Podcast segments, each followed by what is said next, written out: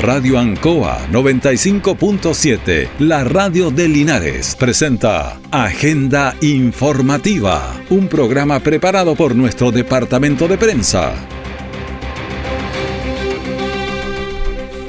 Muy buenos días, bienvenidos a Agenda Informativa de la Radio Ancoa en este miércoles 28 de septiembre de 2022.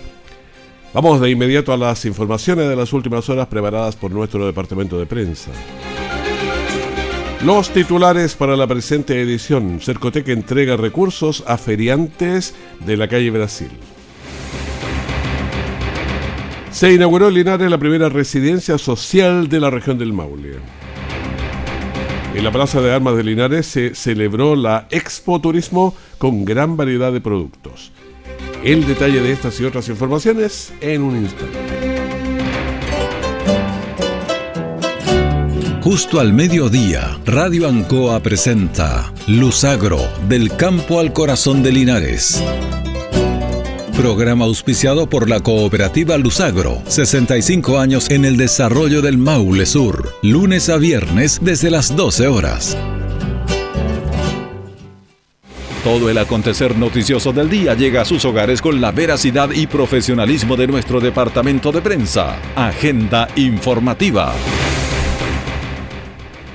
Vamos de inmediato con las informaciones. Con motivo del Día Internacional del Turismo, se realizó en la Plaza de Armas de Linares la Expo Feria, donde artesanos y también emprendedores de Linares pudieron presentar a la comunidad sus creaciones. Esto viene desde el 27 de septiembre de 1980, cuando la Organización Mundial del Turismo fijó esta fecha para conmemorar este tipo de actividades. En Linares, distintos emprendedores de áreas de gastronomía, artesanía, deportivas, entre otros, presentaron sus trabajos. Escuchemos al alcalde Mario Mesa de Linares. Y es por eso que una vez más volvemos a ratificar nuestro compromiso con dicha actividad más que económica, una actividad de vida, una actividad que nos hace pensar y replantearnos después de dos años de pandemia en cómo trabajamos con las comunidades, con los territorios, con las organizaciones, con los emprendedores, con los operadores turísticos, con la finalidad que nuestras bellezas naturales, nuestros hechos históricos y nuestros personajes seamos capaces todos de colocarlo en valor. Y también escuchamos a John Sancho, director de Dideco Aquelinares. Queremos invitar hoy día al Día Internacional del Turismo a repensar el turismo ya lo hemos visto con un sinnúmero de iniciativas que han partido eh, eh, de personas naturales, del privado y que han necesitado del apoyo del Estado de este municipio para poder hacer la bajada y poderla hacer más viable. Desde el Departamento Municipal de Turismo aseguraron que Linares es una de las ciudades más atractivas para visitar. Andy Lepe, coordinador de turismo de Linares. Año pasado con la alta eh, tasa de visitación que tuvimos, alrededor de 250.000 personas, eh, y dentro del, análisis del catastro de visitas podemos ver que tenemos eh, un gran número de visitantes de la sexta región, de la quinta región, octava región, principalmente las ciudades de Concepción y Chillán, lo cual evidentemente hoy día nos pone como un destino importante dentro de la región del Maure debido a la gran cantidad de atractivos turísticos que tenemos principalmente de naturaleza. Bueno, la nota se estaba haciendo al, justo al mediodía en el sector de la Plaza de Armas, donde estaba la Expo Turismo, que solo funcionó obviamente por el día de ayer, y muchas personas lograron disfrutar de los distintos stands que estaban ahí exhibiéndose en la Plaza de Armas. La feria ubicada en la calle Brasil entre Maipú e Independencia recibió un importante aporte de Cercotec que les permitirá mejorar su infraestructura, atender mejor a sus clientes y mejorar el nivel de ventas que siempre es muy importante. Ahora, ¿qué significa esto? Bueno, poco más de 30 millones de pesos fueron entregados por Cercotec a los feriantes de calle Brasil, que están entre, como le decía, entre Maipú e Independencia. Escuchemos a Priscila González, delegada presidencial provincial son personas que además producen el alimento en nuestra provincia y que hoy día eh, no tenían un lugar específico donde vender y así también eh, no tenían puestos definitivos para su trabajo y por lo tanto nosotros acogimos esa historia y eh, derivamos como desde la delegación hacia Cercotec a la posibilidad de este fondo de ferias libres que nos parecía importante. Y vamos a escuchar también a María Solorza, presidente de la Asociación del Campo a su mesa. Y este año por primera vez había que ver dónde se podía ir a trabajar y se buscó este lugar. Y aquí quedó un grupo y de ahí nosotros empezamos a trabajar, en buscar terreno, habíamos buscado mucho, incluso pensando hasta en comprarlo, pero como están tan caros, y logramos el arriendo allá en, en Cuella, que es de la protectora de la infancia. Ahí tenemos un arriendo por cuatro años renovable. Las autoridades destacaron el apoyo entregado a estos emprendedores para que mejoren sus lugares de trabajo. Albert Aravena, director de Cercotec. De invitar a todas las organizaciones que tengan igual o similar característica, de acercarse a los distintos medios. Nos existen acá también los centros de negocios de Cercotec, que son un, área que ayuda al asesoramiento y y a la búsqueda del perfeccionamiento de, aquellos núcleos económicos. Javier Aviabanco es la Ceremi de Economía y señaló lo siguiente. Nosotros hoy día confiamos plenamente en lo que es la asociatividad. Yo creo que estos son los fieles ejemplos de lo que hoy día estamos buscando nosotros como gobierno, que es el cooperativismo, que es la asociatividad, que las personas hoy día, que los ciudadanos de, de las distintas comunas entiendan que cuando andan solos luchando contra este mercado, ¿verdad? La economía de mercado que tenemos hoy día se hace mucho más complejo que cuando lo hacemos en conjunto. Escuchamos también a Mario Mesa, alcalde de Linares. Muy, muy contento porque hace tres años, y lo recuerdo perfectamente, que nos constituimos con más de 80 pequeños agricultores de Rengo con San Martín a través de esta asociación gremial de feriantes agricultores del campo a su mesa.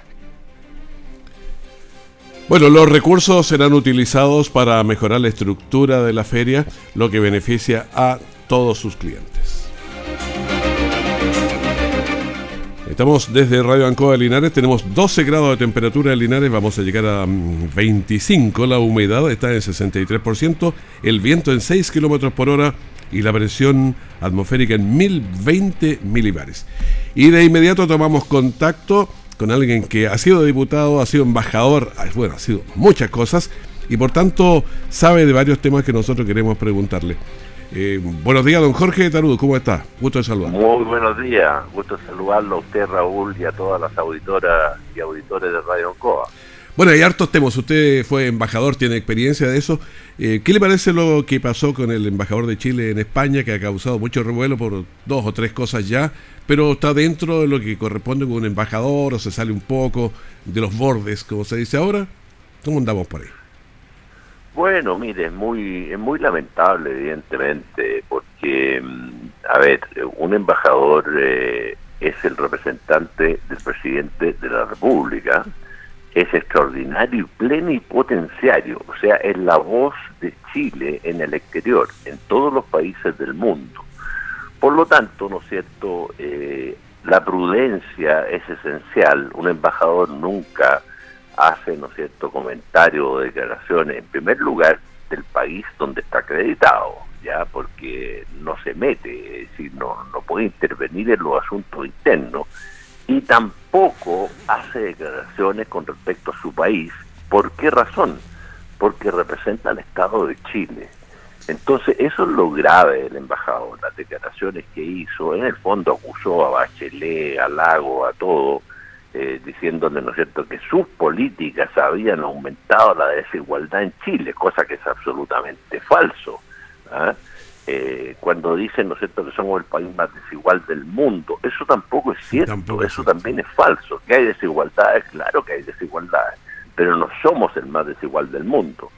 Y posteriormente, ¿no es cierto?, subir a las redes sociales esta fotografía, ¿no es cierto?, en el auto, eh, con una mujer mostrando las piernas. Bueno, eh, a ver, eh, en los códigos de la diplomacia, Raúl, eso no se hace. ya Un embajador tiene que mantener un bajo perfil, seguir los códigos de la diplomacia, las normas.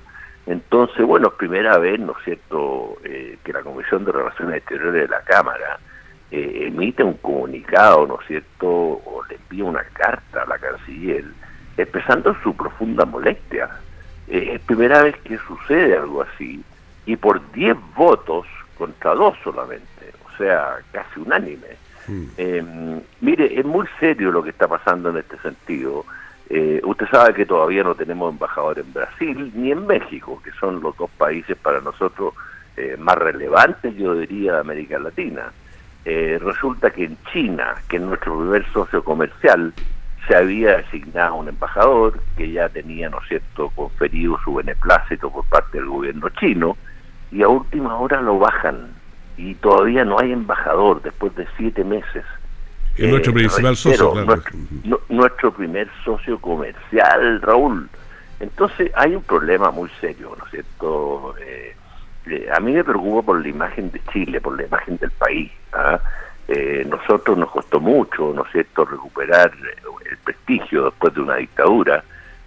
trabajamos intensamente por reposicionar a Chile y Chile logró ser un país respetado, confiable, que su opinión contaba. Y me preocupa que esto se esté deteriorando en forma vertiginosa. Pero ahí también tuvimos un problema con Israel hace cosa de una semana. Mire, además, pues, fíjese que ese hecho con el embajador de Israel eh, no ha sucedido nunca en ninguna parte del mundo. Es decir, para que la, le explico para que la gente se interiorice. La presentación de credenciales de un embajador es el hecho más formal que existe, es decir, el embajador trae una carta de su presidente que se la dirige al presidente de Chile, ¿ya? En segundo lugar, le, lo llaman a presentar credenciales, ¿no es cierto?, el propio gobierno con mucha anticipación.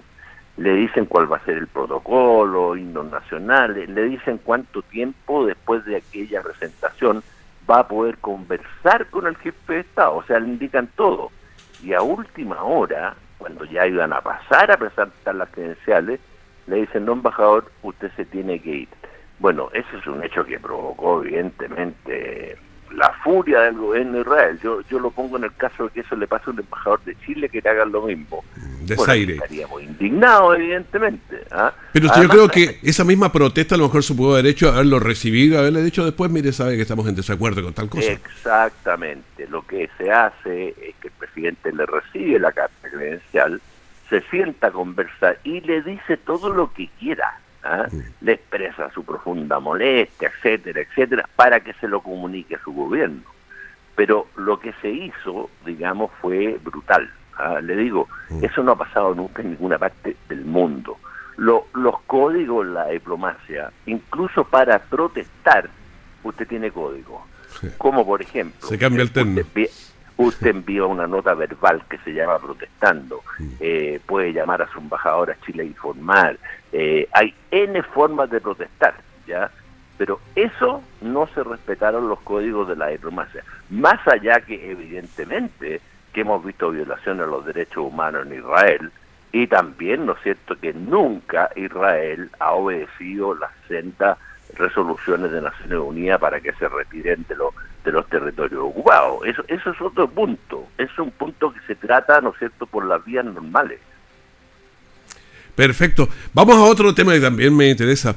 El caso del TPP-11, que genera unas divisiones en un sector, pero ¿cuál es su opinión de esto? Porque hay dos miradas que son muy claras y que ya se ven en, en las almas, digamos.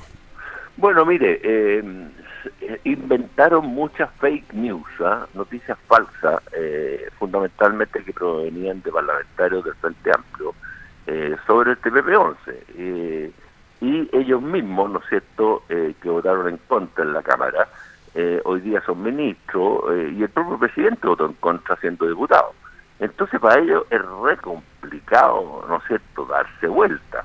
En primer lugar, le quiero decir para nosotros, región del Maule, es muy conveniente. ¿Por qué razón? Porque Japón, que habitualmente ha sido, ¿no es cierto?, muy proteccionista con su incipiente agricultura, aquí se abrió. Por lo tanto, vamos a poder exportar, ¿no cierto?, productos agrícolas eh, en general eh, de Chile, eh, no solo fruta, etcétera, hortaliza, o sea, para nosotros, bueno, yo le diría que lo mejor del TPP-11 es que se abrió Japón y eso es muy bueno para nosotros y para todas las regiones agrícolas también. ¿ya? Entonces, aquí hay una cosa, yo le diría, em, em, voluntarista, ¿no es cierto?, de estar en contra, particularmente, ¿no es cierto?, Dignidad, que está en contra, el Partido Comunista Frente Amplio, eh, pero PPD y PS, eh, yo le diría que ahí están más divididos y muchos van a votarlo a favor. ¿ah? Eh, porque es bueno para el país, ese es el punto. Además, Raúl, no se dan cuenta la situación económica que estamos viviendo, que el próximo año Chile va a tener crecimiento negativo. Es decir, la gente, mucha gente va a perder su empleo. ¿Acaso no se dan cuenta estos señores o bien no les importa? Por favor, si que podamos exportar más productos porque nos bajan los aranceles, significa trabajo para la gente. Y cuando el próximo año va a ser uno de los más difíciles que hayamos vivido. Y otra cosa más, el acuerdo de renovación con la Unión Europea también lo tienen congelado. Y ese es un acuerdo que no es solo comercial, Raúl, también es político. ¿Y cuánto nos costó eso? Somos los únicos con México que nos reunimos una vez al año con el Parlamento Europeo y tratamos con agenda abierta los temas que se nos ocurra, políticos, económicos, ¿no es cierto?, internacionales. Tenemos ese privilegio. Y resulta que ahí hay un subsecretario, ya que tiene el apoyo del presidente, digámoslo como es, de hacerlas de Kiko y Caco. Eso no puede ser. Eso, todo eso sumado, ¿no es cierto?, a todos los traspiés que han habido en política exterior, a mí me parece francamente preocupante. Ahora, abrirnos, nosotros tenemos un mercado de, con suerte, 20 millones de, personas, contando todo lo que podríamos tener. Pero ingresamos de inmediato a mercados de 100 millones y, más rápido, digamos. Claro, mire, se, se, calcula que eh, el estar en el TPP-11 son 1.200 millones de dólares más que ingresan al país. ¿ya? Y como le digo, eso genera empleo, genera trabajo para la gente. Entonces se, se están dando unos gustitos con, con el comercio exterior. Fíjese que la Revolución Democrática sacó una declaración eh, en donde dicen que ellos están por un comercio exterior anticapitalista. O sea, mire, son recetas, me da mucha tristeza ¿ah? ver gente joven con ideas tan añejas, añejas de los años 60, ¿no es cierto?, que han sido un fracaso en todo el mundo. Entonces, ¿qué es lo que pretenden? ¿Que entremos al alba? El ALBA, ¿no es cierto?, la organización entre Venezuela, Cuba y Nicaragua. O sea, quieren, quieren llevarnos para allá, quieren sacarnos de la Unión Europea, ¿no es cierto?, del Trans-Pacific Partnership. Eh, dicen que ellos defienden los intereses nacionales. Yo le pregunto una cosa, ¿alguien se imagina de que Japón, Canadá, Australia y todos los demás países que ya lo están aplicando no han defendido sus intereses nacionales? Pero por supuesto que sí, pues y porque es conveniente para ellos también.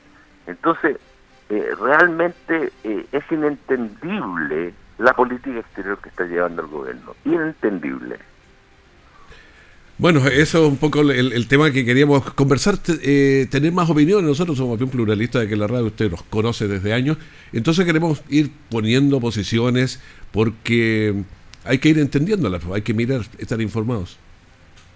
Bueno, y, ahora la ministra vocera nos dice que si se aprueba, eh, que el presidente no lo va a publicar.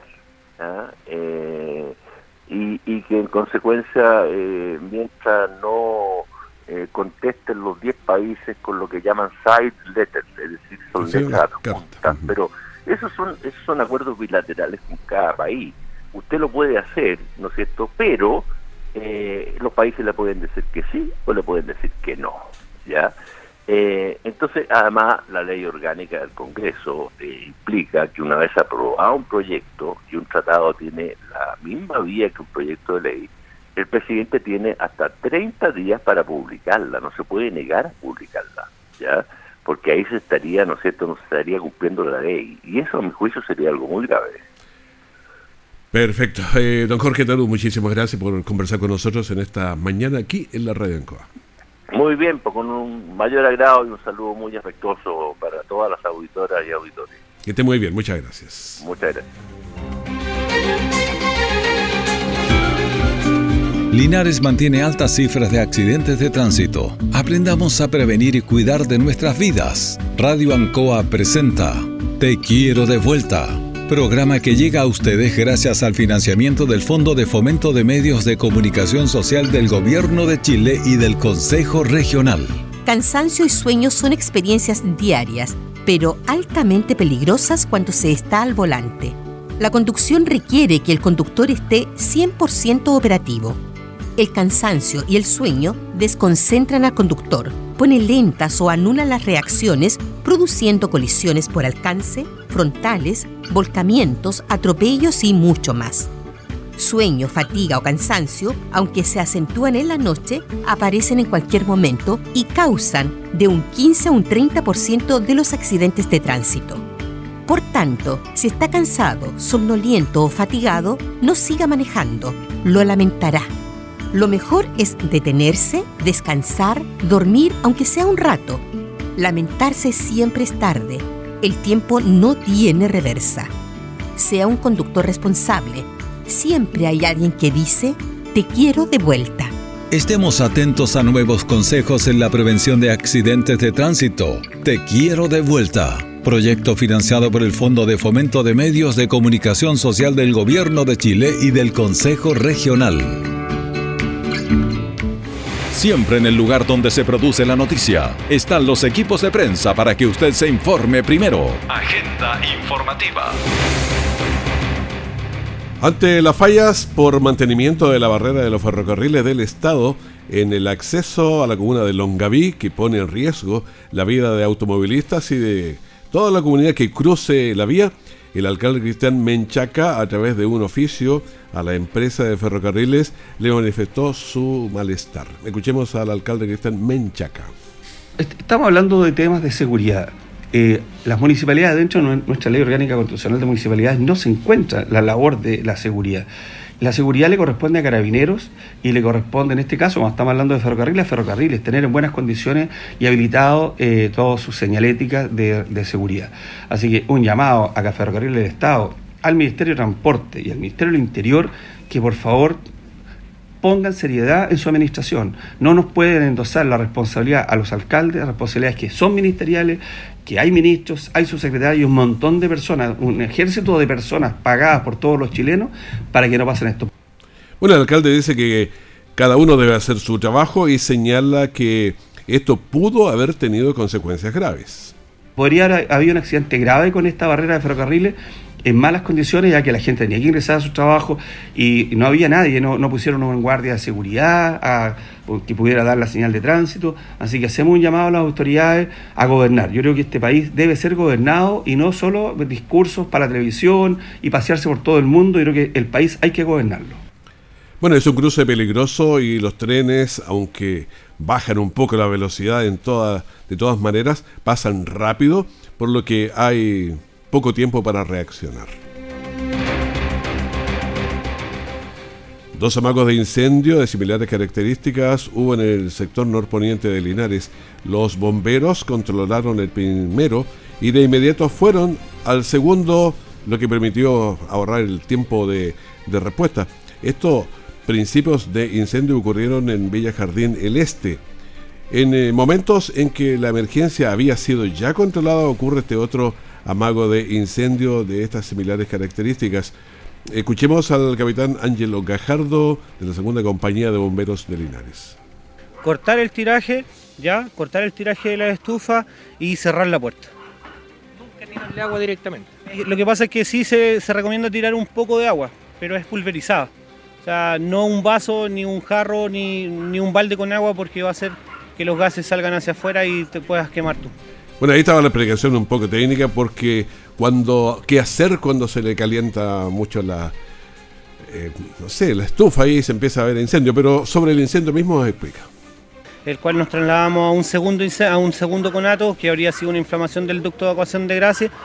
De gases, a gracias a Dios gracias, este conato no tomó ni estructura ni material cerca, cercano a la estufa.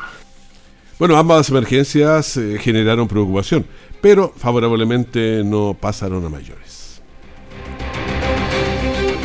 Se inaugura en Linares la primera residencia social de la región, una solución a familias que están en situación de calle. El lugar tiene 20 cupos, lo que se espera que vayan renovándose. la inauguró eh, ayer eh, el Ceremi, en fin, vamos a escucharlos. Manuel Yáñez, Ceremi de Desarrollo Social y Familia. Hace un par de años la política pública ha detectado que hay familias en situación de calle en el Maule y en el resto de Chile. Como gobierno de Chile estamos preparando una respuesta eh, a este tema y esa respuesta han sido las residencias familiares. El día de hoy estamos muy contentos de estar aquí inaugurando la primera residencia familiar de la región del Maule. Una inversión de, cierto, de cerca de 146 millones de pesos y que tendrá una duración de aproximadamente 12 meses y que va a ser ejecutada por la Delegación Presidencial Provincial de Linares. Ayer conversamos con él sobre este y otros temas aquí en la radio también. Eh, Sebastián Ramírez, jefe del gabinete de la delegación provincial. Una inversión importante, eh, tanto a nivel de, gestión eh, ministerial como también en, el, en, la inserción ¿cierto? de profesionales de la provincia de Linares. Este es un equipo, quienes están detrás de, la, de, esta residencia familiar aquí en la provincia de Linares son personas de acá de la, y mujeres de acá de la provincia. La residencia mantiene por el momento al menos 20 cupos y van enfocados en la ayuda a familias en situación de calle. Pilar Yáñez, encargada de la residencia. Bueno, contar que el dispositivo eh, acoge a familias que se encuentran en situación calle y que estén a cargo de niños, niñas o adolescentes y también acoge a mujeres gestantes que también se encuentran en situación calle. Eh, contamos con una disponibilidad de 20 cupos para poder ingresar a familias. Eh, las familias pasan por un proceso de entrevista y luego ya son ingresadas y cumple con algunos criterios de inserción eh, que permitan que se desarrolle un espacio cálido y de armonía para todas las familias que, puedan ingresar. Desde la policía miran de manera positiva la gestión, ya que tanto la PDI y carabineros deben estar constantemente enfrentando casos sociales. El subprefecto Carlos Fuentes nos explica. Eh, también mencionar que estamos en forma constante también apoyando todo lo que es la educación migratoria y eh, vamos a seguir eh, con, este, con este fin de el apoyo a regularizar todo lo, lo, que sea documentación migratoria para las personas y, las familias que vengan a, esta ciudad. Y el comandante Eric Ventur de la Prefectura de Carabineros de Linares nos dice. Duda, esta situación o esta inauguración es muy grata porque entrega una mejora en la calidad de las personas. Todos nos hemos dado cuenta de la realidad que estamos viendo como país, con un proceso migratorio y con un aumento importante de la gente en situación de calle, y qué mejor que en este minuto tengamos una residencia familiar que permita poder solventar y mejorar un pequeño grano de arena en cuanto a la condición de vida de esas personas. La residencia está ubicada en calle Los Pirineos 1317 y ya está disponible para la comunidad. El COVID, casos nuevos 1873, total de activos no, 14.870. La positividad 8.25, las últimas 24 horas 8.10. Los fallecidos 2. Los pacientes en las UCI 131 y conectados a ventilación mecánica invasiva 81. Tenemos 12 casos nuevos ayer en Linares y 125 casos activos, tasa de incidencia 121.8 San Javier, vamos a leer las tasas para que tenga ustedes esa idea, 140.6, Villa Alegre 163, Hierbas Buenas 118, Colbún 247, Longaví 75, Retiro 117, Parral 160. En Linares tenemos un promedio en, en todo Linares de la provincia de 136.4 con 427 casos. La mirada regional, Curicó 65.6, Talca 108.5, Cauquenes 169.2. La región del Maule tuvo 193 casos ayer, en total tenemos 1.331 con una tasa de incidencia de 115.4. Despedimos agenda informativa, primer bloque de la gran mañana de Radio Encoba. Muchas gracias por estar con nosotros, que esté muy bien, mantenga la sintonía en cualquier momento, la información de último minuto. Muchas gracias.